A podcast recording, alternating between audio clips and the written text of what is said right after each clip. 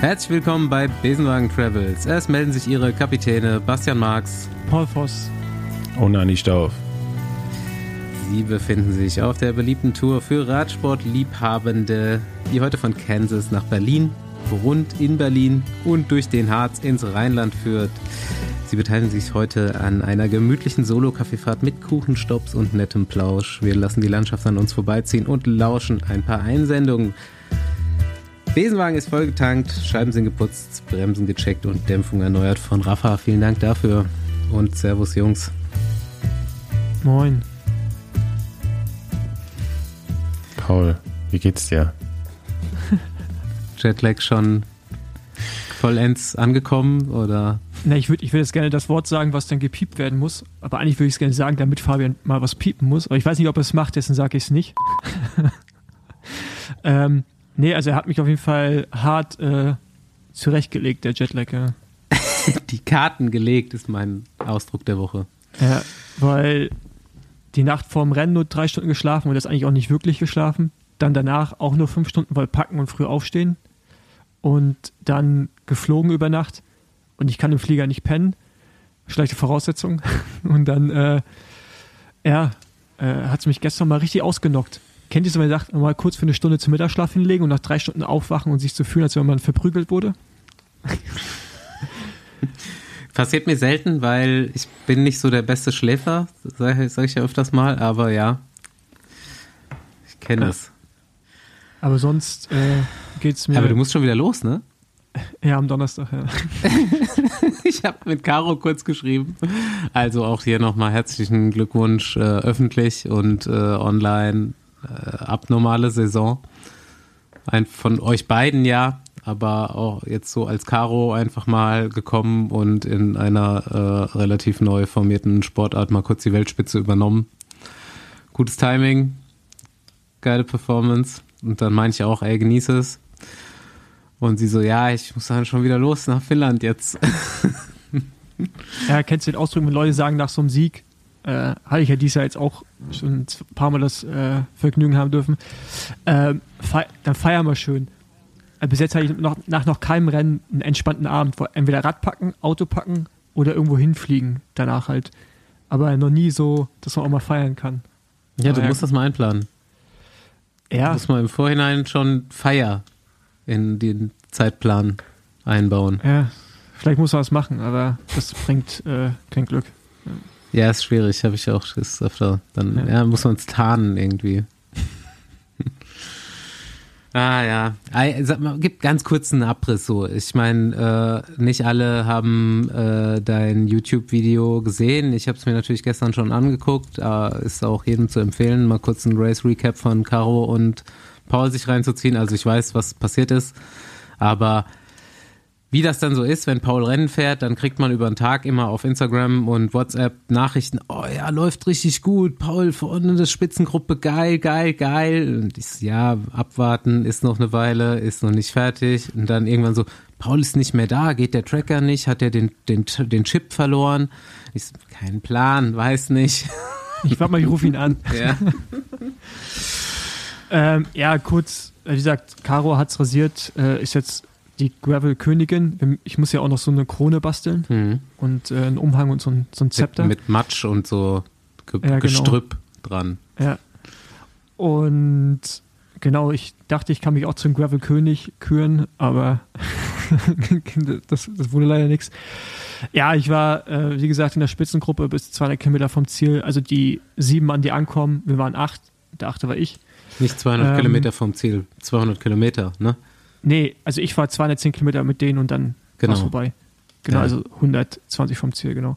ähm, hab mich, also jetzt zu sagen, dass ich eventuell sogar das Stärkste war, ist vielleicht ein bisschen, weiß ich nicht, zu hoch gegriffen, weil ich am Ende ausgestiegen bin, aber Mhm. ich war schon gut, muss ich sagen. Also ich, ich sage ja selten von mir selber öffentlich, dass ich irgendwie gut bin, aber ich war schon gut. Also Der, war schon so, wir hatten nach dem ersten Schlammstück fast drei Minuten Rückstand auf die Gruppe um Keegan Svensson, der das Rennen gewonnen hat. Ich war mit Tendam, Petre Vakoc, äh, Stettiner und so in der Gruppe. Und war dann schon so, dass ich die paar Mal vom Hinterrad verloren habe beim Hinterherfahren, kontrolliert. Mhm. Also ich habe mich schon gut gefühlt und ja, so die Attacken von Lachner Morten und so, der schon ziemlich gut war an dem Tag, konnte ich irgendwie auch immer parieren und auch so über die Kuppen einfach mal weiterfahren, ging auch gut, aber ähm, genau, ich musste vorm Rennen, den Abend vorm Rennen noch Schuhe und Pedale wechseln. Von Straßen-Setup auf Mountainbike-Setup, wo es die ganze Zeit geregnet hat, wo extrem viel Matsch war, wo ich beim XL-Rennen gesehen habe, was vorher gestartet ist, dass man laufen muss sehr viel. Äh, ich trainiere nie mit den Mountainbike-Schuhen, ich bin die seit Februar nicht mehr gefahren. Die waren eingestellt, aber halt nicht also ich hatte ein Bike-Fitting mit den Schuhen, aber anscheinend waren sie nicht zu 100 Prozent. Ja, vor allem waren sie so, wahrscheinlich nicht zu 100 Prozent so wie die Straßenschuhe. Ne? Das ist das genau, Problem die, dann. Die Cleats waren nicht nur einen Millimeter zu weit hinten, schon ein bisschen mehr. So, äh, so dass man es auf jeden Fall merkt, wenn man fährt. Ähm, ich dachte aber, okay, gut, es wird passen, weil ich bin damit auch Atlas Mountain Race gefahren und hatte da jetzt nicht so Probleme, aber es ist auch eine andere Belastung. Ähm, ja, auf jeden Fall hat es irgendwann angefangen, in der Wade mit zu zucken und auch im Oberschenkel. Ja, und dann irgendwann ka kam halt dann so, keine Krämpfe, aber so, so dass halt, dass ich gemerkt, die Muskulatur, die ich sonst so halt mit der Pedalstellung nicht nutze, dass sie halt wie so leergesogen sich angefühlt hat. Es ging, das war dann manchmal so, dass ich aus der Reihe gehen musste, wo einfach keine Power mehr da war. Es ist wie mhm. so beim Auto, wenn der Turbo ausfällt und du auf einmal du gibst Gas und keine Power und dann kam das wieder und war auch alles in Ordnung. Und es ist so zweimal passiert und irgendwann war halt äh, ja, ging, ging, halt irgendwie gar nichts mehr. Es war so ganz komisch. Ich war, es war jetzt nicht irgendwie, dass ich Hungerast hatte oder so. Also es hat, das hat nichts mit Fühling zu tun gehabt, sondern war wirklich einfach muskulär so krass. Und ich war gestern auch bei der Osteo hier oder Chiropraktikerin, wo ich immer hingehe. Und die Wade, Alter, die ist halt so zerfickt. Also die hatte mit Nadeln und die Nadeln haben sich verbogen halt. Jetzt hast du es doch gesagt. Ja, die Nadeln hat sich halt beim Reinmachen haben sich halt alle verbogen. Die Wade ist halt so hart, der Muskel hinten. Und die Wade ist ja Eisenbein. Und die Wade ist ja allgemein schon dick. Ja, die Wade ist ja allgemein schon ziemlich dick bei mir, aber die ist jetzt gerade noch einen Ticken breiter und verhärteter als sonst. Ja. Nee, absolut nachvollziehbar. Ja, ist halt, man kann mir sicherlich vorwerfen, ich hätte mich besser vorbereiten müssen, aber ich bin halt, um ehrlich zu sein, auch von ausgegangen, dass das alles passt. Mhm. Äh, ich wollte den Wechsel nicht machen, weil ich Angst hatte, dass irgendwas passiert, weil der Q-Faktor ist natürlich auch beim Mountainbike-Pedalen immer weiter. Du hast einen höheren Stack, mhm. das heißt, den Sattel musst du höher machen. Das sind alles so Risiken, die du halt reinbringst. Ja. Ähm, ja scheiß, ich scheiß Offroad. Scheiß. Ja. ja. ich hätte halt vielleicht die Woche vorher einfach schon drauf trainieren müssen, aber mhm. ich bin mhm. einfach, Wetterbericht sah halt die ganze Zeit gut aus und hat sich halt extrem nochmal gewandelt, einen Tag vorm Rennen und ja. Warum fährst du beim aber Gravel nicht immer mit Mountainbike-Schuhen? Weil nee, Straßenschuhe besser sind. Ja, du musst halt nie absteigen. Also es gibt ja wirklich von den ganzen Rennen, die ich bis jetzt gefahren bin, ja, leider ist halt zweimal war es bei Ambaum, wo ich absteigen musste. das letzte Jahr und dieses Jahr. Also es kommt ja wirklich sehr selten vor, ne? Und ja, ist scheiße. Äh, und ich muss sagen, als ich die dann habe um Sieg sprinten sehen, weil die Konstellation war vorne ja einfach sechs ehemalige World Tour Fahrer und zwei Weltklasse Mountainbiker also jeder von denen konnte halt Radfahren. Die wussten genau, wie so eine Renndynamik ist. Jeder ist genau so schnell durch die Führung gefahren, dass niemand attackieren kann. Weißt du? Mhm. Und niemand hat hinten geschlaucht. Also du konntest halt auch nicht wegfahren. Und dann zu sehen, dass äh, die zum Zielstrich fahren, das Aussprinten und mein Sprintrekord bis jetzt ganz gut ist, auch im letzten Jahr so gesehen, äh, tut dann schon weh. Ich, sage nicht, dass ich dann gewonnen hätte, aber ich glaube nicht, dass ich Achter geworden wäre aus der Gruppe, mhm. sagen wir mal so. Und der hat mich auch nicht mehr abgehängt. Also ich war auf jeden Fall nicht der Schwächste deiner Gruppe, aber das ist halt, das tut dann schon weh. Schade. Aber auf ein neues. Ja, aber so, ja, bin ich ja auch so, aber es ist halt, du merkst bei Caro, das Rennen ist so wichtig, mhm. das ist, ist jetzt nicht die Tour, aber du kannst es vergleichen, so in dem Sport mit dem Stellenwert, den du auf einmal hast. Ja. So für Caro wird sich jetzt ihr Leben in dem, in dem Sportkontext ändern. Die ist auf einmal weltweit, wenn sie Leute mit Gravel beschäftigen, bekannt. So, mhm. und das ist halt, klar kenne ich Leute auch, aber das ist halt nochmal was anderes. Ja? Und deswegen so eine Chance so zu verschenken ist das falsche Wort, aber halt, ja, nicht, nicht wahrnehmen zu können, ist dann schon hart, ja. Aber gut. Ja, du Jetzt. musst halt wieder hin. Du kriegst das schon nochmal hin. Ja. Ja, muss ich wohl, ja. Boah, schön ist das Rennen nicht. Ja. so. Ähm, okay, nächstes Thema. Andi, wir haben gar nicht mehr geredet nach der Filmpremiere, auf der wir am Freitag zusammen waren. Ja. Also zur Erklärung, wir waren in Berlin eingeladen, äh, uns die ersten zwei Folgen von der Netflix Tour de France Serie anzuschauen, die heute rauskommt. Also kann sich heute Abend jeder reinziehen auf Netflix, glaube ich. War gut. Äh, kurz bisschen unbezahlte Werbung gemacht hier. Ähm, ja, ich, ich bin mal gespannt, was Andi sagt. Mich hat es schon richtig abgeholt, muss ich sagen. Ich weiß nicht, ob ich dazu jetzt so eine Meinung habe, die viele Leute teilen werden, weil, also, das waren schon ganz geile Insights in den Radsport, aber die kannte ich ja eh schon. Also ich kenne die Leute, die man da sieht, äh, die ganzen Situationen schon selbst miterlebt oder äh, habe da eh andauernd Einblick und ähm, es hat mich jetzt nicht so vom Hocker gehauen, sagen wir mal so. Ich kann mir aber vorstellen, dass für jeden, der das nicht hat, super geil ist. Also es war schon mhm. eine, gut, super gut gemacht. Also zum ersten Mal so eine, ja. das ist ja eine, ähm, ich werde nicht sagen, es ist die erste professionelle Produktion, die es im Radsport gibt, aber so in diesem Kontext von den Streaming-Anbietern ähm, so eine internationale Bühne auf höchstem Niveau, ähm, glaube ich schon, dass das viele Leute, die bisher noch vielleicht auch gar keine Berührungspunkte zum Profiradsport hatten, ähm, für die ist das schon, glaube ich, ganz geil. Ich, ich sehe es auch gar nicht aus der Brille, so dass da irgendwelche Insights sind, die man noch nicht kannte, sondern ich bin extrem empfänglich, glaube ich, für so emotionale Sportgeschichten. Und das Ding ist halt so dramatisch und überemotional gemacht, dass es halt einfach, also mich hat es komplett gekriegt. Klar, ich habe die Tour auch komplett du bist gesehen. Auch der größte Radsport-Fan auf diesem Planeten, Basti. Ja, es kann sein. Aber jetzt mal kurz, es gab keine wovor ich ein bisschen Angst habe, weshalb ich Angst habe, mir es anzuschauen, dass so ganz viel Cringe-Momente dabei sind. Also so, so Klischee-Radsport, was ich ja immer furchtbar finde. Es ist halt wirklich gut, also dass man so gehört, man ist dabei, nee, nee, ohne also dass jetzt inszenierte Sachen sind. Finde ich mhm. jetzt nicht, weil ich glaube auch die, die das gemacht haben, kennen diese Klischees nicht. Weißt du, also mhm. du hattest ja, das meine ich eben auch so, das ist jetzt so die erste Produktion, die professionell gemacht wird, aber vielleicht mhm. nicht aus dem Sport heraus, sondern von außen kam jemand, der kann Dokumentationen machen und oder hat das vielleicht auch schon, also hat Netflix also ja auch schon für, für mehrere Sachen sind, gemacht. glaube ich, Leute, die diese Formel 1 Serie ja, auch gemacht haben. Survive, ja. Genau, und die ähm, haben da auch mitgearbeitet. Die, ich glaube, die sind da völlig unbefangen reingegangen und deswegen war es auch eigentlich so ganz cool. Ja, also es ist so, für mich jetzt hat es nur nicht so den Wow-Faktor gehabt, weil ich eben schon mal gesehen habe, wie es in einem Materialwagen aussieht. Ich kenne die ganzen Leute, die da Statements abgeben.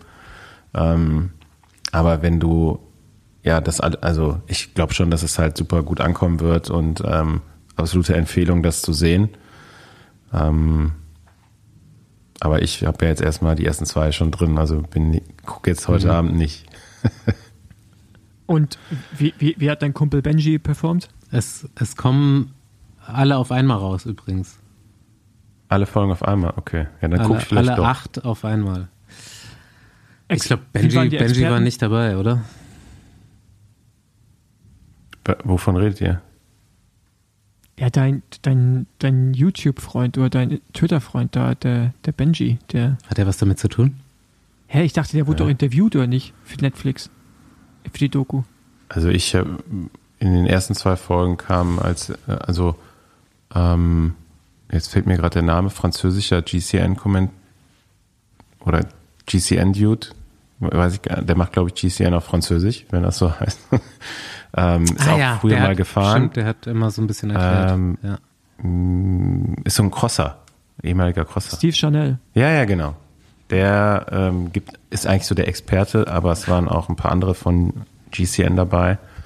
Ähm, und also Hauptprotagonisten sind eigentlich die Teammanager, Teams, ein paar Sportler. Patrick ähm, Lefevre zum Beispiel. Genau, der. Jonathan Waters. Ähm, und dazu erklärt eigentlich Steve Chanel und so ein paar andere äh, Experten oder Moderatoren, von G die man von GCN kennt. Ähm, Auf Englisch? Es wird synchronisiert, ja. Was mich Also so, so ein bisschen, äh, ich bin mal gespannt, ob man es auch mit Originalton hören kann, also Bestimmt. in verschiedenen Das wäre jetzt Sprachen. eine. Frage, ob er dann quasi auch Französisch spricht und ist dann mit Subtitle. Ja, ja, aber es wird halt schon synchronisiert einfach. Okay. Ey, da steckt richtig Kohle hinter, ne? Mhm. Wenn die den ganzen Synchro-Scheiße noch machen müssen, ey. Ja, also wie gesagt, es ist zum ersten Mal so ein, vielleicht eine groß, eine Radsport- Radsport-Medienproduktion mit einem großen Budget, kann man sagen. Ich weiß nicht, ob es sowas schon mal gab. Selbst die ganzen Filme, die man so kennt, ne, das waren ja eigentlich immer eher so Independent-Sachen, ziemlich low budget. Höllentour, äh, war, glaube ich, nur ein Typ mit der Kamera dabei. Ähm, oder weiß ich nicht, wie aufwendig das war, aber im Vergleich dazu ist es halt schon so, eine- so eine richtige ähm, nicht Popcorn-Produktion, wie sagt man das nochmal? Blockbuster. Nicht Blockbuster, aber so eine Hochglanzgeschichte, ne? Ja, ich finde es auf jeden Fall ganz geil und bin gespannt, wie es weitergeht. Wer wird wohl gewinnen? Ja, wäre geil, wenn es eigentlich so zeitgleich rauskommen würde, ne? Also, man kennt ja den Ausgang von der Tour Wenn de man, France. wenn man die Tour de France nicht gucken dürfte, ein Jahr lang, und muss dann bis zur Serie warten. also bei den anderen Serien war das ja für mich äh, ganz cool, so, ne? Also dieses Formel 1 Ding, das habe ich Mhm. auch noch nicht, habe ich noch nicht mal die erste Staffel zu Ende geguckt, aber da wüsste ich zum Beispiel gar nicht, wer gewonnen hat. Also das ist Ja. auch noch richtig spannend. Ja. äh, ja, aber wie gesagt, es gibt ja auch diesen Brad Pitt-Film über Motorradrennen, MotoGP. Habe ich auch komplett abgeholt. Also da bin ich eigentlich auch gar nicht drin, aber das fand ich auch Hammer. Ähm, ey, wir machen mal so einen ganz kurzen kleinen Rennankündigungsteil, weil Andi, du hast gesagt, du hast auch noch was. Ähm, ich werde nämlich auch des Öfteren kontaktiert und mache jetzt mal die Bekanntmachung für verschiedene Teile Deutschlands. Wer jetzt am Wochenende Bock auf Radsport in, im Raum Bielefeld hat, da sind Track Days. Also schaut euch das mal an. Entweder hingehen oder Da mitfahren. gibt's eine Bahn. ja, ja, Bielefeld hat eine Bahn. Ja, ja, aber eine, eine gibt's eine offene, ne? Ja. Glaube ich. Aus Holz? Betonbahn, genau. Nee, Beton. Okay. Richtige Arbeiterbahn. Und ähm, am 24.06. ist äh, im Rahmen der Eurobike, wo wir vielleicht auch rumfallen werden, ähm, das Bembel-Crit. Auch gerne anmelden, mitfahren, gibt alle Klassen, jeder Mann, jede Frau.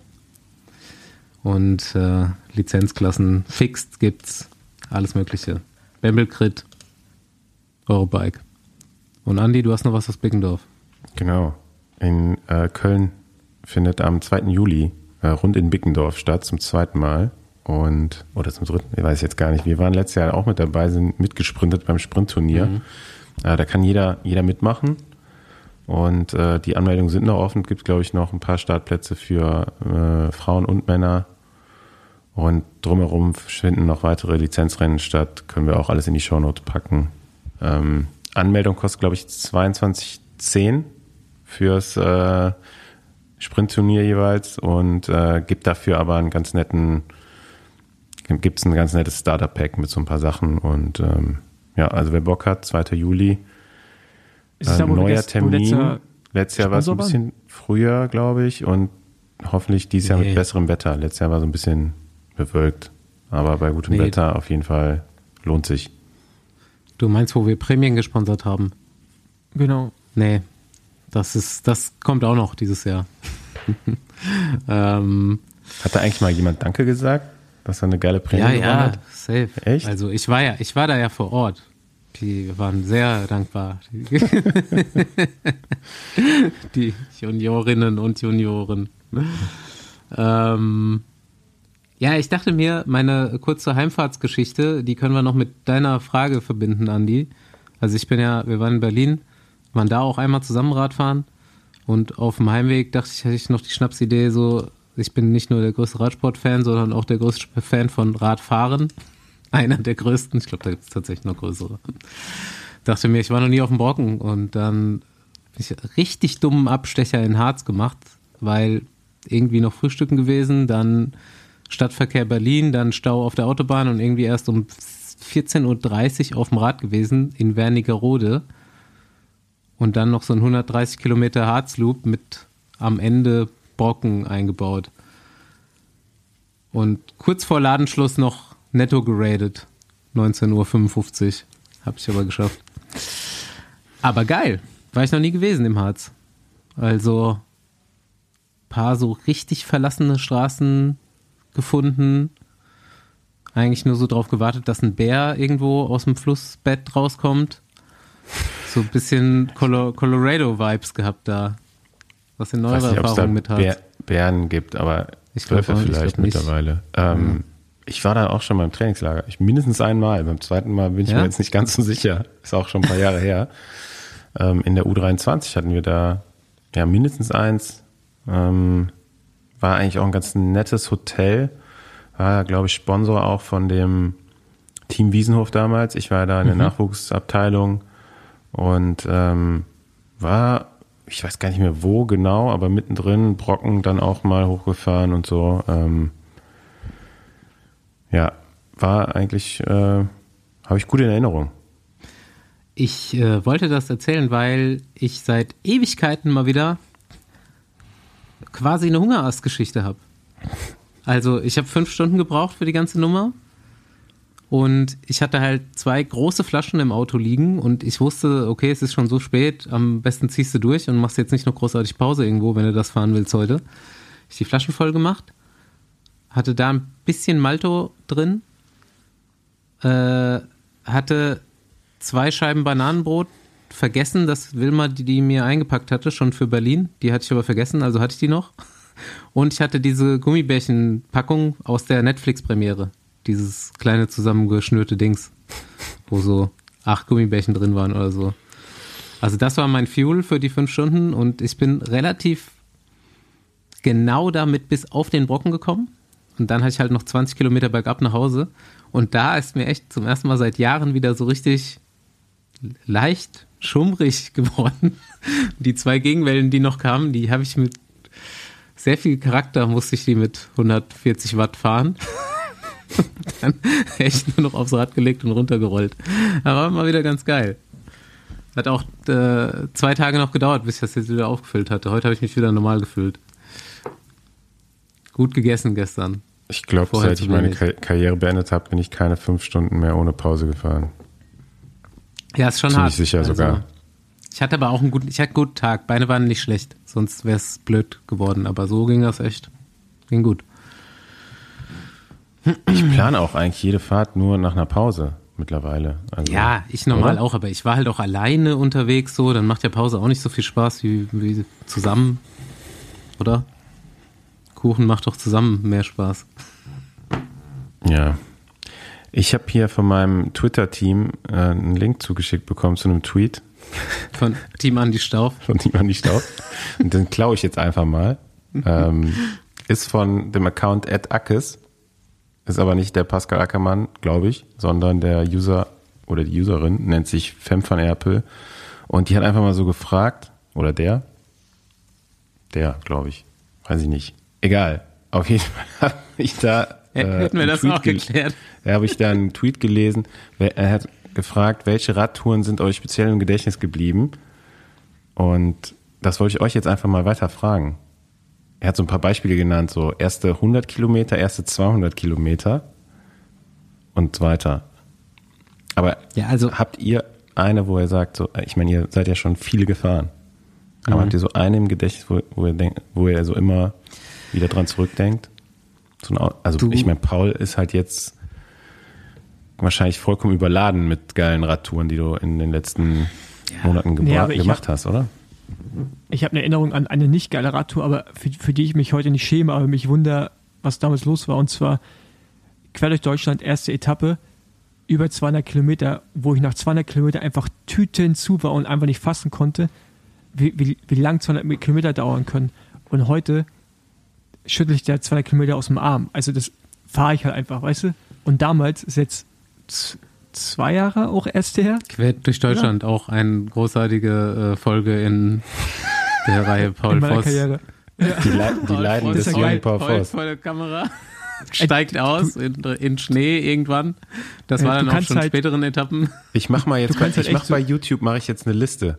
Man kann auch so Playlists halt- erstellen. Die Leiden des jungen Ja, Paul du kannst Voss. halt echt so alle Videos durchschauen und du siehst über die Videos mal Leistungszuwachs. Ja. Das ist halt echt krass so. Ganz chronologisch sehr gut verfahren. Auf jeden Fall, die Auswahl ist mir in Erinnerung geblieben, weil ich da so weinerlich war da am Ende. Und wenn, wenn ich mir das heute angucke, denke ich, Alter, was ist denn los mit dir? Hör auf rumzuheulen. So, das ist mir hängen geblieben. Hm. Könnt ihr euch denn noch daran Ja. erinnern, wann ihr zum ersten Mal 100 Kilometer gefahren seid? Nee. Ich auch nicht. 200? Ja, weil das war, da war ich noch, ich habe ja erst so mit, eigentlich glaube ich erst mit 16 so richtig angefangen mit Radfahren und ohne irgendjemanden, der mich da angeleitet hätte. Ich habe einfach ein Rad gekriegt und fand das cool, bin rumgefahren und dann habe ich mich bei so RTFs angemeldet.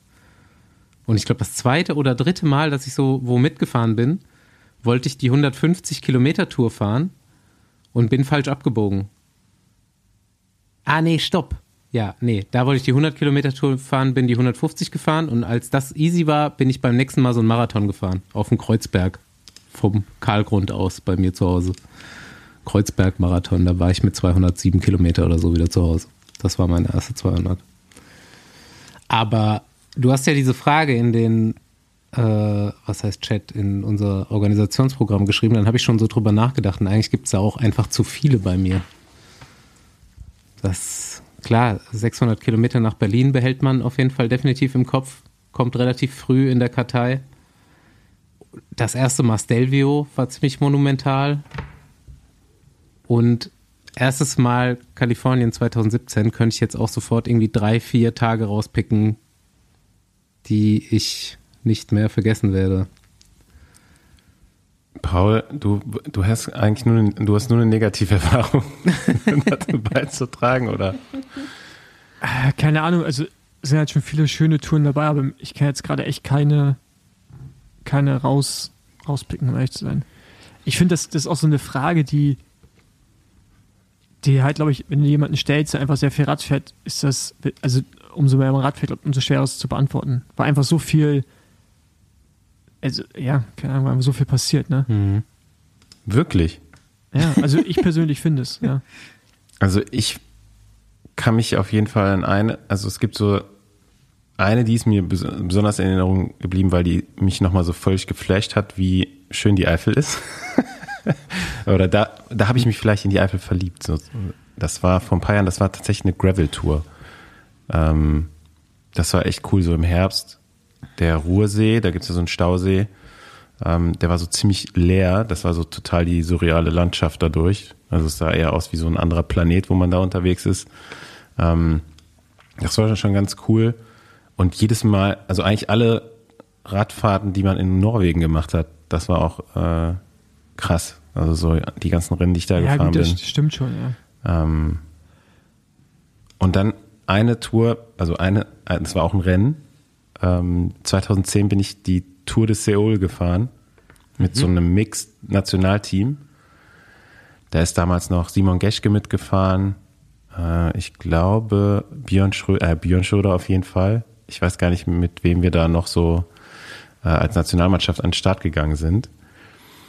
Und das kam zustande, weil bei einem Kumpel von mir hier in Köln, da hat ein Korrespondent von der größten südkoreanischen Tageszeitung gearbeitet, der so die ganzen europäischen Sport abgedeckt hat. Ne? Also hauptsächlich so Fußball, ähm, aber auch so ein bisschen Radsport eben. Und den haben wir zufällig kennengelernt und der hat uns dann eben gefragt, ob wir nicht Lust hätten, bei diesem Rennen teilzunehmen. Und dann, ja, wie können wir das machen? Ja, als Nationalmannschaft ginge, äh, bräuchten wir eine Einladung und so und äh, sind dann da hingeflogen.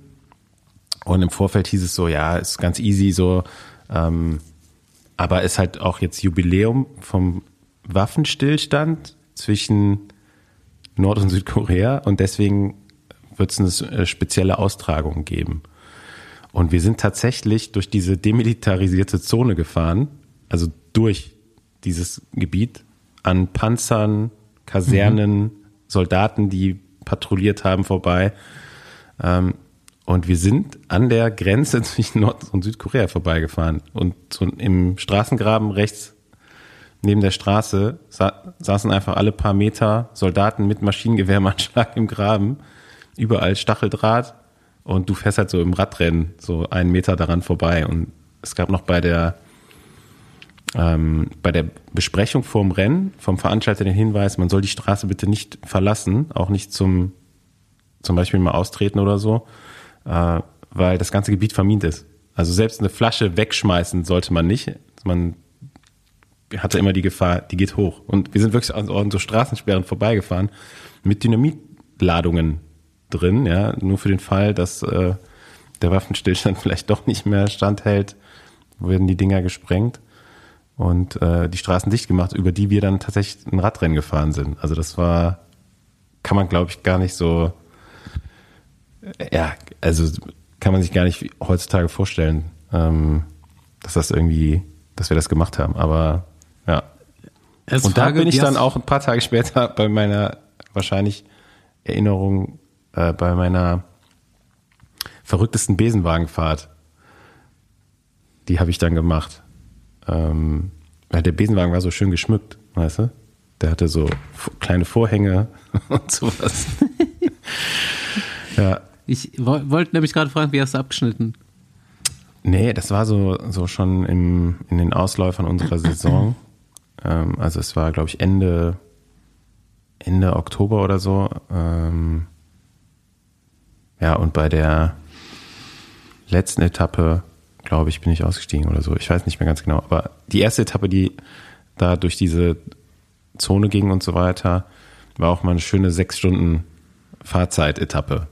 Also da kam ich auf jeden Fall im Gruppetto an und musste Björn Schröder auch zwischendurch nochmal aufs Rad helfen, weil der mit Krämpfen auf dem Boden lag. Der ist ja mit uns äh, rund um Köln gefahren auch. Ja, genau. Richtig hochklassiges Peloton. Ja, crazy Erinnerung auf jeden Fall. Hier, ich habe zwei Einspieler, Leute. Einer ist vom Meier, denn Kempten ist gerade auch in den Staaten und fährt Kriterien. Ey, was machen die da drüben? Die rasieren richtig, oder? Ja, es sah besser, also so im Moment ist es 50-50, weil es waren zwei Rennen in Washington. Erste hat Corey Williams gewonnen, Kempten hat versa hat's versammelt, die Spitzengruppe. Also äh, ist keiner reingekommen und die äh, Legion hat's gewonnen aus der Spitzengruppe raus. Und zweiten Tag gewinnt Meyer und ist auch mit Justin Williams in der Spitzengruppe und so weiter und äh, hat richtig rasiert dann. Hat mir auch äh, Screenshot von Trainingspeaks geschickt, 10 Sekunden 1500 Watt gefahren. Ich habe die Legion-Jungs und auch Corey und sowas in Bentonville gesehen. Mhm. Als ich äh, im Radcafé saß, kam auf einmal so ein weißer Legions-Bus angerollt. Und in den USA kannst du so viele Menschen in ein Auto packen, wie du willst. Mhm. sind halt ganz viele ausgestiegen. War auf so ein, Fall aus wie so ein. Clownsbus. Clownsbus. Dann stellt auf einmal vor ein. Es war so ein bisschen, ey, man kennt die Leute von Instagram, das sind Mhm. sie in echt. Kennt ihr diese Momente? Ja. Und das, und das war da so mega weird. Ja. Wollte ich gerade nur erzählt haben. Okay. Gut, Das aber ähm, ich bringe jetzt hier kurz diesen Einspieler mit Rennbericht von äh, Meyers Sieg. Äh, ich habe gesagt, äh, jetzt geht's am Wochenende oder nächste Woche geht's nach Tulsa und da ist Showdown. Tulsa, Jetzt, äh, jetzt weiß auch jeder, dass die fahren können. Und das ist, glaube ich, das größere Rennen von beiden. Also wollen wir mal schauen, wie das Tulsa abläuft. tough, oder? Genau. Und ähm, ich würde sagen, danach kriegt er mal wieder einen kleinen Gastauftritt und kann ein bisschen erzählen hier. Ja, auf jeden Fall. Hi Basti, kurzer Rennbericht von den Armed Forces Cycling Classics hier aus Washington, äh, Tag 2. Das Rennen über 100 Kilometer, längstes Kriterium hier in der Pro Crit Series mit alles, was hier so in Amerika eben Rad fährt. Ähm, echt viele Starter, unfassbar geile Atmosphäre, viele Zuschauer. Und das Rennen wird auch genannt, das Rennen der 500 Kurven. Kurven fahren können wir ja ganz gut. Äh, unser Matchplan ging nicht ganz so auf, wie wir uns das dachten. Ich war dann in einer Spitzengruppe mit Manu Porzen zusammen. Auch der Justin Williams von Legion war dabei, noch ein Legion, zwei von American Cycling, einer von Echelon Project. Also an sich auch gut, gut stabile Spitzengruppe, die an sich auch harmoniert hat. Immer mal wieder gab es Ausreißversuche. Manu hat dann mit einer taktischen Raffinesse den Justin Williams gedroppt. Und dann ging es mit sieben Mann auf die letzten zehn Runden, würde ich sagen. Ich habe mir dann die Gegner alle angeguckt und gemerkt, es könnte eigentlich ganz gut aussehen im Schlusssprint. Die Amis machen es dann auch ähnlich der Franzosen, dass die einfach ständig attackieren und haben dann einfach alle ihre Bullets verschossen in den letzten Runden. Ähm, ich wusste, ich bin stark im Sprint. Funktioniert die letzten Wochen eigentlich ganz gut. Bin dann um die Zielkurve von Sassens noch 250 zu gehen, äh, als Fünfte rum. Aber das war alles in Ordnung. Ich habe auch davor nie alles investiert, dass ich den Überraschungseffekt nutzen konnte. Durchgestartet, durchgezogen und bin dann an allen vorbeigeflogen und ja, hat gereicht. Also mega geil. Ähm, sau stolz auf meine Crew, geiles Betreuerteam. Wir haben hier ultra positiven Zuspruch. Die freuen sich richtig, dass wir hier mal die Legions fisten. Und jetzt hoffen wir, dass es in Tulsa so weitergeht. Wenn du mehr Insights willst, musst du mich halt vielleicht mal wieder einladen in den Besenwagen. Also gut, starte gut in die Woche. Haust rein. Bis dann. Ciao. Ähm, das Einspieler Nummer 1 und Einspieler Nummer 2. Entweder hatten wir das in der Giro-Folge oder hier besprochen, aber ich meinte, als äh, Garen Thomas völlig eingesalzt unten in den Berg reinfährt beim letzten Zeitfahren, das ist schon so, kann kein guter Tag sein, wenn du so viel Mineralstoffe verlierst. Schickt mir aber unser Freund, unser wissenschaftlicher externer Mitarbeiter, Rösler, einen Text. Hier, das ist nicht Salz gewesen. Das war Bicarbonatlotion. Ich so, okay. Da machst du mir mal jetzt einen Einspieler für. also, Thema Bicarbonat. Wie, wie weit seid ihr im Thema? Also interessanterweise ist Rösler ja mein Trainer. Ja, weiß ich. Deswegen sage ich ja auch externer, mehrfacher Mitarbeiter hier. Ja, und äh, bis jetzt nutze ich kein Biocarbonat. Wir haben noch nicht ja, drüber geredet. Was soll das? Ja, es geht wohl, er hat es mir erklärt oder euch jetzt erklärt in diesem Einspieler. Äh, Andi wird es wahrscheinlich auch wissen, oder?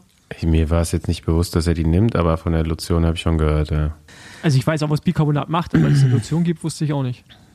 Ja, es macht halt basisch und versucht, den sauren Bereich weiter nach hinten zu schieben. Deswegen geht es halt wahrscheinlich auch um sehr intensive Belastungen und beim Gravel geht es wahrscheinlich eher nicht um diese intensiven Belastungen. Nehme ich jetzt mal an. Also so Finale wie in so einem richtigen Radrennen, ne? Also ich, also ich höre das ja, ich höre das ja öfter das mal. Das hätte gerade ne? Andi kommen können, der Spruch wie so einem richtigen Radrennen, nicht, nicht Gravelrennen. äh, ich höre das äh, ja, ja, auf jeden Fall öfters von Profis so. Ah ja, morgen, morgen nehmen wir Bicarbonat. Mo morgen oder ja, da brauchen wir kein Bicarbonat, aber dann und äh, scheint ja auf jeden Fall ein Ding zu sein so im im heutigen Radsport und es ist also gab es auch schon immer. Ja, gab aber es wird wenig drüber geredet, oder? Ja, die nehmen auch Vitamin C und das wird nicht drüber geredet. Also ähm, weiß ich, also es wurde jetzt, glaube ich, nur so, so ein bisschen, wurde jetzt nur drüber geredet in letzter Zeit, weil eben ein so ein Hersteller mhm. das Ding revolutioniert hat. Mhm. Äh, so war ja deren Aussage. So Aber, wie Ketone vor vier Jahren. Ja, also Leute, also Bicarbonat. Ihr, ihr Hieroglyphen kann mal kurz einer, ich habe einen Einspieler nicht gehört, deswegen weiß ich nicht, was, was mein Trainer sagt. Ja, aber Bicarbonat ist hier ein Begriff, Paul. Ja, ja, aber du redest jetzt gerade von irgendwas revolutioniert. Dann sag mal, was hat er revolutioniert? Hat er. Äh, die Verträglichkeit einfach nur. Also es gab, also Bicarbonat ne, ähm, wird, wird glaube ich, schon seit, weiß ich, also mindestens seit 15 Jahren im Radsport verwendet. Ähm, oder überhaupt im Ausdauersport. Anscheinend gab es damit bei vielen auch Magenprobleme und deswegen äh, hat da jetzt irgendein so Hersteller was Neues entwickelt, dass das besser verträglich ist. So. Mhm. Und dadurch ja, kam und das Thema, glaube ich, jetzt so ein bisschen mehr Creme in den Fokus. Und man kann sich anscheinend auch, oder ein Hersteller macht auch eine Creme. Also du kannst es mhm. anscheinend auf die Haut schmieren. Ja, ähm, diffundiert dann und ist halt direkt am Muskel ja, hallo Jungs und äh, vor Dingen lieber Basti. Ähm, die letzte, äh, die let vorletzte Folge des Besenwagens habe ich mir natürlich wieder angehört, so wie jede. Und da hast du ja von Garen Thomas gesprochen, der beim letzten Zeitfahren des Giros quasi so eine, ja, so eine Salzschicht auf den Beinen hatte, auf der Hose. Und da hast du dir ja die Frage gestellt, mein Gott, was muss, wie muss denn der geschwitzt haben? Das war Gott sei Dank kein Schweiß oder Salz, das er ausgeschwitzt hat, sondern das war äh, Bicarbonat. Er hat das, glaube ich, ähm, quasi aufgetragen über eine sogenannte Bicarbonat Lotion. Ja, das kann man dann irgendwie vorm Starten mit einem gewissen Zeitabstand machen, eine halbe Stunde. Und dann wirkt quasi diese Lotion bzw. das äh, Bicarbonat transkutan, also durch die Haut und wird dann im Blut quasi aufgenommen und sorgt dann dafür, dass man quasi den Säurebasenhaushalt im Blut etwas reguliert, beziehungsweise also dann eher auf der, auf die basische Seite, auf die gute Seite der Macht sozusagen kommt und dann eben längere Zeit tiefer gehen kann, also anaerob arbeiten kann. Und äh, wir denken ja häufig, oder es wird häufig gedacht, dass dann irgendwie Laktat die Ursache für diese Übersäuerung ist. Das ist tatsächlich nicht so, sondern das sind die berühmten H-Plus-Ionen. Und äh, die sorgen eben, wie gesagt, dafür, dass man dann sauer wird, also dass der pH-Level absinkt. Aber das Bicarbonat wirkt genau dort dann so, dass der pH-Level stabilisiert wird und man dann längere Zeit anaerob arbeiten kann, wie gesagt, und dann ja eine längere Zeit eine hohe Leistung treten kann. Interessant ist ja, dass dann Primoz Roglic äh, ein Konkurrenzprodukt verwendet hat, also von Morton ähm, in, mit dieser Hydrogel-Technologie. Also kann es auch ein bisschen der Kampf der unterschiedlichen Bicarbonatprodukte gewesen sein, sage ich mal. Und Bicarbonat an sich wird schon seit den 1930er Jahren erforscht, ähm, so seit den 1980er Jahren dann auch vertieft in einem Leistungssport. Wurde vor allen Dingen immer in kurzen und hoch anaeroben Bereichen erforscht, also so Mittelstreckenlauf oder auch hier äh, Bahn, Einerverfolgung, Mannschaftsverfolgung ist da sicherlich auch sehr prädestiniert für. Aber ich meine, wenn wir uns das Zeitfahren dann nochmal anschauen, sehen wir ja auch, dass die Jungs ziemlich tief gegangen sind. Und ähm, da bringt es dann sicherlich auch etwas. Plus, man weiß mittlerweile, dass man diesen neuen Technologien, äh, also zum Beispiel diesem Hydrogel, ähm, das Bicarbonat über einen längeren Zeitraum verfügbar ist und man somit dann auch äh, wiederholt hohe Belastungen treten kann. Genau. Ja, dann wünsche ich euch jetzt weiterhin viel Spaß bei eurer Aufnahme und hoffe, dass ich äh, auf dem Gebiet des Bicarbonats ein bisschen ja, aufklären konnte. Und wer sich dafür interessiert, der findet auch bei uns auf dem Channel der Triathlon Crew dafür ein sehr ausführliches Video. Ähm, ist ein bisschen länger als hier die knapp drei Minuten. Ciao, ciao. Also Trainer, ich will, ich will auch wissen, ob ich das brauche. Ja. Würde ich hört ja anscheinend den Podcast. Ja, ja. Das auf jeden Fall. Ähm, weiter zu unserer Fanfrage, die ich eigentlich letzte Woche schon hier äh, mit reinnehmen wollte. Aber, aber wahrscheinlich. Habt ihr das gelesen? Hm. Das Foto, nee. Foto ist noch in Trello von letzter Folge. Mit, also der Screenshot von der Frage. Aber ja, am Ende geht es darum, was ich mich tatsächlich manchmal auch frage. Es wird immer so darum geredet, okay, äh, Quickstep will jetzt das Trikot abgeben, beim Giro zum Beispiel zuletzt weil die Mannschaft zu schwach ist, um die Arbeit zu übernehmen und so. Und wie, wie fest ist dieses Gesetz geschrieben?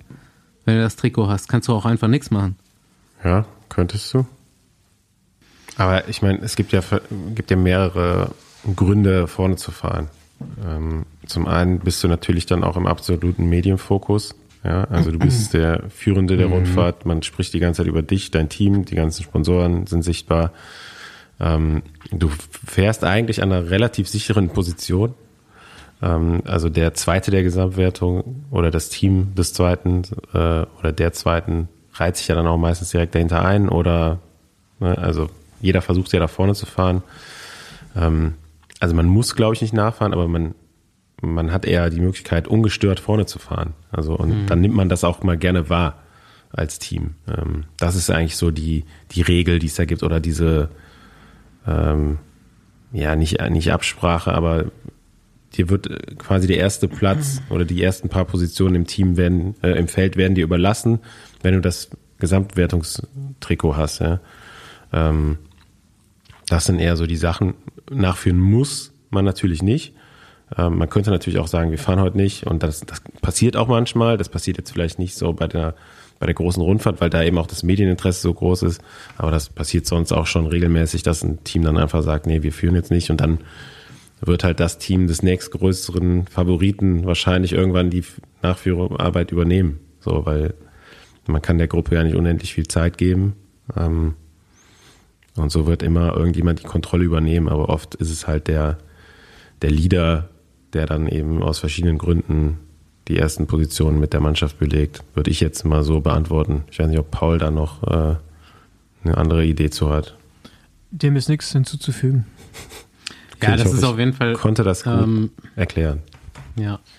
Das mit der Sichtbar, dass man es nicht muss, ist irgendwo klar, aber das mit der Mediensichtbarkeit, ähm, wofür ja wirklich tatsächlich der Sponsor auch hauptsächlich bezahlt, ist natürlich auch ein Riesenthema. Habe ich jetzt zum Beispiel gar nicht drüber nachgedacht. Ist dann auch wahrscheinlich einem Team wie Quickstep in dem Moment, wo sie den Giro wirklich gewinnen wollen und wirklich überlegen, ist mein Team jetzt stark genug, im Wind zu fahren, mehrere Tage lang, ähm, egal. Aber klar, wenn man sich Sponsoreninteresse anguckt, dann ist es natürlich geil, wenn deine Truppe und deine Werbung immer in der Kamera sind mit mehrfacher Ja. Ausführung. Ich, also es war ja auf jeden Fall auch ein Statement von, von Remco, ne, das erste Zeitfahren so zu gewinnen. Ähm, Ist ja auch immer so ein bisschen psychologische Spielchen, die dann dazu beitragen, ähm, wie so eine Rundfahrt einfach verläuft. Ja. Ähm, aber das muss man dann eben abwägen, weil das Team zum auf jeden Fall zu gut, einer großen Wahrscheinlichkeit sehr viel Arbeit machen muss. Ähm, wobei man da auch sagt, also meistens ist es ja nur ein oder zwei Fahrer, die die Arbeit machen und der Rest fährt im Windschatten, ähm, was ja auch dann in den ersten Positionen schon, schon viel spart und vielleicht wäre es ein bisschen effizienter auch noch weiter hinten zu fahren, aber da ist dann halt auch wieder das Sturzrisiko höher, ähm, gerade bei so einer drei Wochen Rundfahrt, ne, wo du jeden Tag irgendwie, musst ja auch jeden Tag durchkommen, also du musst ja nicht nur ab, ab und zu mal schnell fahren, sondern auch, ähm, ich glaube, der, eins der größten Faktoren, die du brauchst, um so eine Rundfahrt zu gewinnen, ist halt Stürze zu vermeiden. Ja.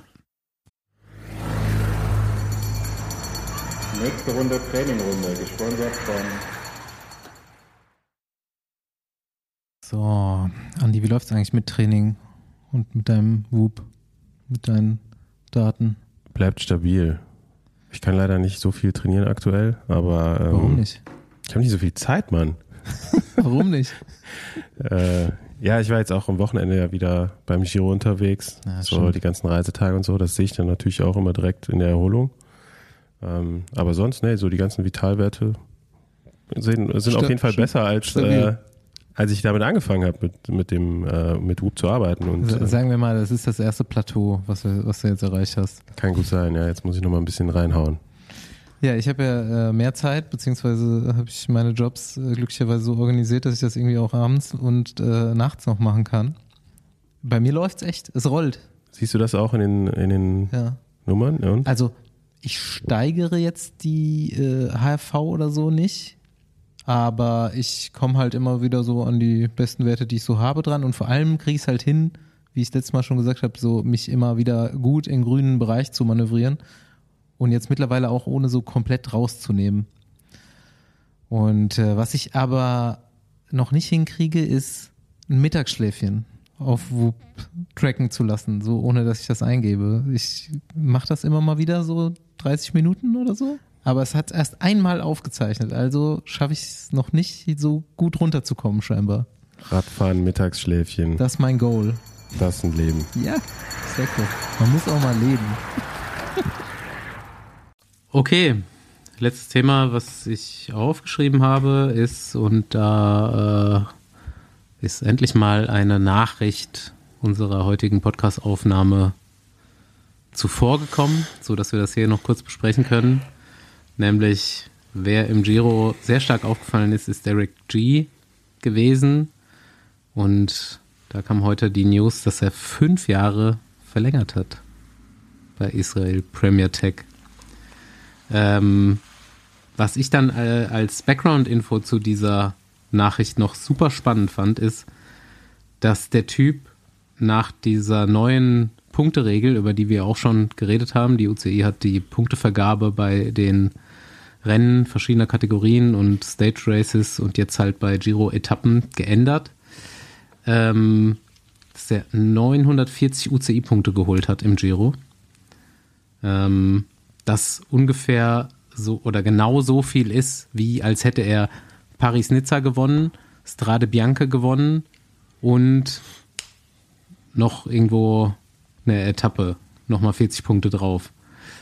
Und nach dem alten Regelwerk Habe ich natürlich alles nicht selber ausgerechnet, sondern äh, mir auf äh, Twitter reingelesen. Ist aber fast unglaublich. Nach altem Regelwerk hätte er 296 Punkte geholt und so 940. Und das halt auch für die Mannschaft ein Riesenwert in diesem Auf- und Abstiegskampf. Ja, ich glaube, es ist schon erstmal ganz gut, wie die UCI die, äh, die Punktevergabe da verändert hat. Ähm, weil bisher ja so Etappen bei, bei Rundfahrten eigentlich kaum eine Rolle gespielt haben. Aber man hat es ja jetzt auch beim Giro eigentlich so in Erinnerung, ähm, haben ja auch eine super Wertigkeit, so Ausreißergruppen und Leute, die jetzt da dauerhaft vorne sind, sollten dann auch eben mit Punkten belohnt werden. Ähm, und nicht immer nur die GC-Fahrer und Ja, es geht ja gar nicht nur um Ausreißergruppen, sondern einfach die ja, Tagessieger Die- einfach, ne? Grand Tour-Etappen sind viel wert. Ja, ähm, finde ich auch gut, dass die wieder, ja, jetzt auch gleichwertig sind zu, zu kleineren Profirennen oder so, die einfach, im, bevor die UCI die äh, Punktevergabe neu äh, gemacht hat, einfach extrem, in Relation extrem viele Punkte gegeben haben. Ja, und ähm, also nicht, dass die Rennen nicht auch wichtig wären und auch da ähm, die Teams weiterhin Punkte einfahren werden. Ähm, So kleine Rennen leben ja auch oft von der Teilnahme von den großen Mannschaften.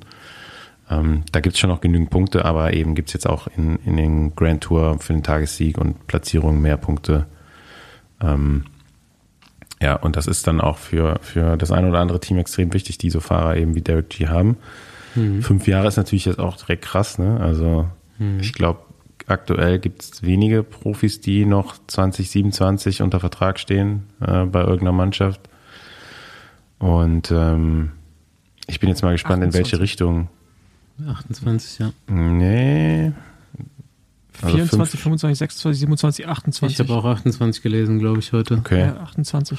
Ähm, Also muss okay. man ja auch mal sagen, so äh, im, im Radsport weiß ja auch nicht, ob das Team dann noch existiert. Ja. Oder die Trägergesellschaft des Teams bis, noch äh, mal ein neues. 28, ja. Ja. Okay. Ja, also es wären ja keine fünf Jahre, aber ich finde es ich find's einen krassen Schritt. Ich finde, also ich meine, wenn der Derek nochmal eins drauflegt, dann gewinnt er in Zukunft so eine Rennen. ne? Also braucht er nur einen Ticken besser werden. Dann ist er halt echt, weiß nicht, ob das bei der Tour auch so umsetzen kann, aber bei so einem Giro, der so ein bisschen unkontrolliert zum Teil ist, kann der dann halt einfach mehr Radrennen gewinnen. Ne? Und das war jetzt schon krass. Auch mit, wenn du überlegst, wie schnell er sich erholt hat. Ne? Also so Back-to-Back das auch gemacht Mhm. hat in dem Alter mit den Rennkilometern bis jetzt im System, das ist schon krass. Ja, ja, also das wollte ich eigentlich gerade sagen, so in welche Richtung wird er sich in den fünf Jahren entwickeln, ne? Ich glaube nicht, dass er jetzt, also das Team hat wahrscheinlich die Hoffnung, dass er sich schon zu einem Siegfahrer jetzt vielleicht nicht nur auf Etappen, sondern auch in, in Rundfahrten vielleicht entwickeln kann, ähm, weil ich glaube, sonst würdest du gar nicht so lange den Fahrer an dich binden wollen. Ja, also für, für einen Etappenjäger äh, wäre so ein langer Vertrag jetzt eigentlich super un, unüblich. Ähm, und wie du schon sagst, Paul, also die Regenerationsfähigkeit ist da. Äh, ist jetzt auch nach dem Giro schon wieder ein Rennen gefahren, wo er im Sprint Zehnter geworden ist. Ja, im Finale noch attackiert hat. Und auch da, ähm, ja, scheint auch ein super ähm, ja, Fahrer zu sein, der einfach viel, viel so ein guter Allrounder einfach bisher noch ist. Es, war- es war ganz lustig. Ähm, weißt, du, weißt du noch, wie das Rennen hieß? War ein belgisches, ne? Ja, Brussels Cycling Classic. Ah ja, okay. Äh, die englischen Kommentatoren haben sich auch überschlagen im Finale, als er bei, ich glaube, 1,3 Kilometer to go oder so, hat er attackiert und hatte so 20, 30 Meter. Und die Kommentatoren dachten, let the man win. No, don't. so, Heartbreak, ihr könnt ihm doch nicht, lasst ihn doch einmal gewinnen. Ey, das ist aber das ist ein schweres Rennen, ne? Das ist halt echt das ist ein bisschen unterschätzt, aber das ist echt schon ein ranzig schweres Rennen. Auch die Zielankunft und so. Zwar breit, aber schon schwer. Aber wie auch immer, ja, ich bin, äh, bin auch gespannt, wie er sich entwickelt. Ich finde es, also ich, ich hoffe immer, dass der Radsport mehr so in diese Richtung geht, ne? dass Fahrer, die jetzt auch nicht direkt schon ganz große Granaten sind, auch mal so längere Verträge bekommen, um Zeit zu haben, sich zu entwickeln. Ähm, weil irgendwie habe ich manchmal das Gefühl, dass man immer davon ausgeht, dass alle sofort so durchstarten. Ähm, Auch er ist dann natürlich auch direkt durchgestartet, muss man sagen, aber um jetzt, wie Andi schon sagt, wenn du fünf Jahre gibst, hast du sicher noch andere Erwartungen. Ähm, vielleicht ein schlauer Move. Ne? Also ich meine, vielleicht ist es ja der nächste Rundfahrer auch, Ja, so also- der größere, wir wissen es nicht. Vielleicht nochmal zurück zu einem Thema vom Anfang. Bei dieser Netflix-Serie habe ich mir auch gedacht, das ist endlich mal ein Schritt in die Richtung, dass die Fahrer als Charaktere gesehen werden auch, weil es ist schon sehr klar, die Etappen werden nacherzählt, aber es wird aus Sicht der Fahrer und Teammanager und es wird so ein bisschen Background der Fahrer und deren Historie erzählt und so weiter und die erzählen dann auch ihre Erlebnisse aus den Etappen und ähm, das ist ja ein guter Schritt. A, langfristige Verträge, dann im nächsten Schritt vielleicht auch langfristige Sponsorenverträge, langfristigere, wenn es möglich ist. Und eben, ich weiß nicht, aus Sportvermarktungssicht finde ich es halt besser oder ich glaube, es ist ein guter Move, in die Richtung zu gehen, dass du solchen Charakteren und eben so den Fahrern mehr Raum gibst. Und dann eben so ein Derek G oder in, in der Doku ist dann natürlich Wort von Art, Fabio Jakobsen, ähm, so ein bisschen Star-Charakter gibst. Wobei ich das wahrscheinlich auch aus der deutschen Brille sehe und bei uns ist es halt einfach nicht so. In Holland und Belgien zum Beispiel ist es ja wahrscheinlich so.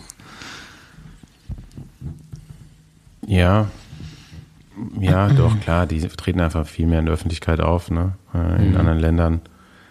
Ähm, aber ja, es gibt auf jeden Fall viele interessante Charaktere im Radsport und ähm, wäre cool, wenn das äh, fortführend läuft, ne? Mit, mit Netflix. Ich weiß Mhm. gar nicht, gibt es da aktuell einen Plan für eine zweite Staffel oder so? Oder? Also ich habe mich ja lange mit dem?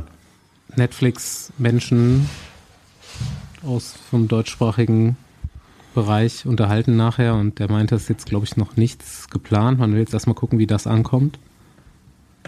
Und ähm, aber war übrigens da nochmal danke. War äh, sehr nett. Der ist auch Besenwagen-Fan und Hörer. Das war ganz witzig. Soll Besenwagen-Doku machen. Richtig. Ja, ich habe ihm natürlich auch unseren Film versprochen. Kriegt er jetzt demnächst mal geschickt. Gut. Irgendwelche letzten Worte? Sind wir schon durch? Ja, hast du noch was, Schon? Paul? Nö, ich gehe jetzt gleich zu einer Pressekonferenz. Ja, erzähl, was für Pressekonferenz. Großonkel machen. Ja, deutsche Meisterschaft. Ah ja. Grußonkel. Karo. Großonkel, ja. Deutsche Gravel-Meisterschaft. Ja, am 9.9. In Down. der Vulkaneifel. Mm, Über 3000 Höhenmeter. stark. Dein Kurs, Andi. Ich bin am 9.9. leider nicht da. Ach, schade. Okay, dann viel Spaß bei der Pressekonferenz. Wir sehen uns, Jungs. Wir sehen uns. Ciao. Ciao. Ciao.